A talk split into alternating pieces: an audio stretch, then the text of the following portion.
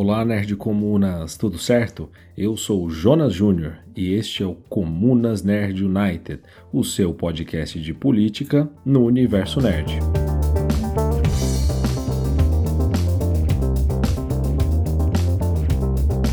Muito bem, pessoal, é isso aí. Estamos aqui de volta para mais um Comunas Flash e vamos debater aqui rapidamente uma obra do mundo nerd para que a gente possa enriquecer nosso contato político com estas obras. Neste capítulo, nós vamos falar de Eroguro, que é uma coletânea do artista Suehiro Maruo, lançado pela editora Conrad, que apresenta diversas histórias com seu erótico grotesco. No caso, essa obra é lançado no formato de mangá. Antes de mais nada, altamente recomendo a leitura deste mangá. Fica o aviso que ele possui gatilhos como estupro, pedofilia, morte e por aí vai. Para quem não sabe, este mangaka é muito conhecido pela sua obra ser, digamos assim, pesada, com muita violência, sexo e erotismo. Nas primeiras páginas de leitura desta obra, é possível sentir repulsa pelas imagens e pelo contexto da história. Mas, com o passar do tempo, concluímos tranquilamente. Isto é uma obra política. Por exemplo, Noite Podre nos conta a história de um homem rico que casa com uma jovem menor de idade e sujeita ela a estupros constantes. Mesmo um dia, ela encontrando um garoto por quem ela se apaixona realmente, o homem rico corta os membros deles, que acabam tendo relações sexuais mesmo sem braços e pernas, enquanto ele assiste e se masturba. Já na história O Garoto da Latrina, vemos uma criança dispensada pela mãe em uma latrina e que possivelmente não tinha condições de cuidar dessa criança. Claro que tudo isso é recheado de violência, morte, sexo e erotismo, com imagens pesadas, mas é nítida a crítica do autor quanto à violência contra o jovem, Dentro da latrina, ele é como um monstro que pega as pessoas que lá vão utilizá-la e mata elas. É possível sentirmos como é repulsivo, através da imagem, o estupro ou abandono de um jovem recém-nascido. Algumas histórias me geraram dúvidas, como o grande masturbador.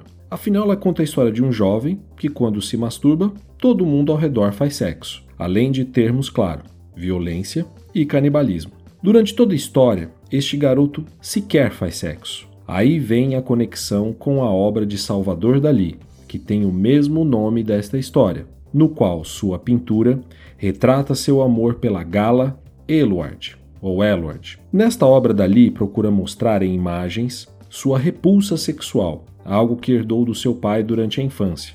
Dali, como se sabe, era praticante do candualismo, ou voyeurismo, no qual sua parceira Gala transava com outros enquanto ele assistia e poderia se masturbar, possivelmente.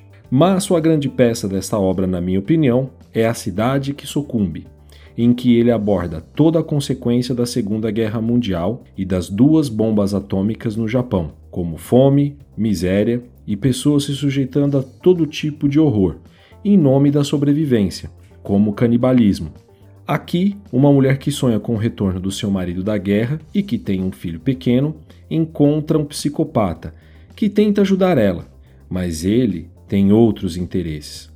Todo o cenário retrata a pobreza e miséria do Japão pós-Segunda Guerra, além de mostrar imagens de anúncios em inglês, já mostrando a colonização estadunidense.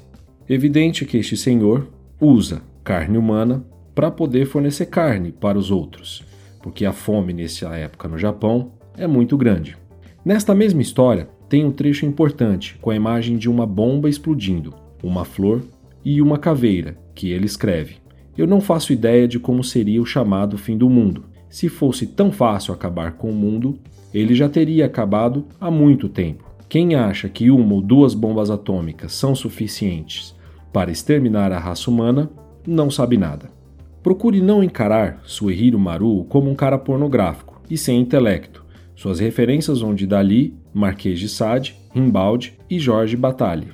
O que pode gerar aqui um grande debate é se sua obra é arte. Bom, no meu entender, ela é, além de ser política. Ela é uma forma de expressão artística, aqui no caso mangá, e tem questões políticas que levam à reflexão, e o sentimento que sua obra traz é o quão repulsivo pode ser certas situações. Você sente nojo em ver uma criança vivendo na merda, ou um jovem sendo estuprado, ou a consequência de duas bombas atômicas no Japão. A grande influência também dele, principalmente, de Jorge Bataille, no qual todo o erotismo e a questão sexual tem muita proximidade com a morte, mas só mesmo lendo a obra de Bataille para poder entender um pouco mais este conceito dele da morte, do erotismo e da questão sexual. Bom, e se você gosta do Comunas Nerd United, não deixe de compartilhar nossos episódios com os seus amigos, amigas, com todo mundo. Afinal, essa é a melhor forma para contribuir com o nosso trabalho, divulgando e apoiando. Não deixe de nos seguir nas redes sociais, estamos como arroba comunasnerd. Também siga o nosso podcast no seu agregador predileto, favorite e também dê uma nota bem boa para a gente no Spotify, para que ajude a gente a ter maior alcance. É isso aí, um beijo a todos e até a próxima. Comunas Nerd United, o seu podcast de política na cultura nerd.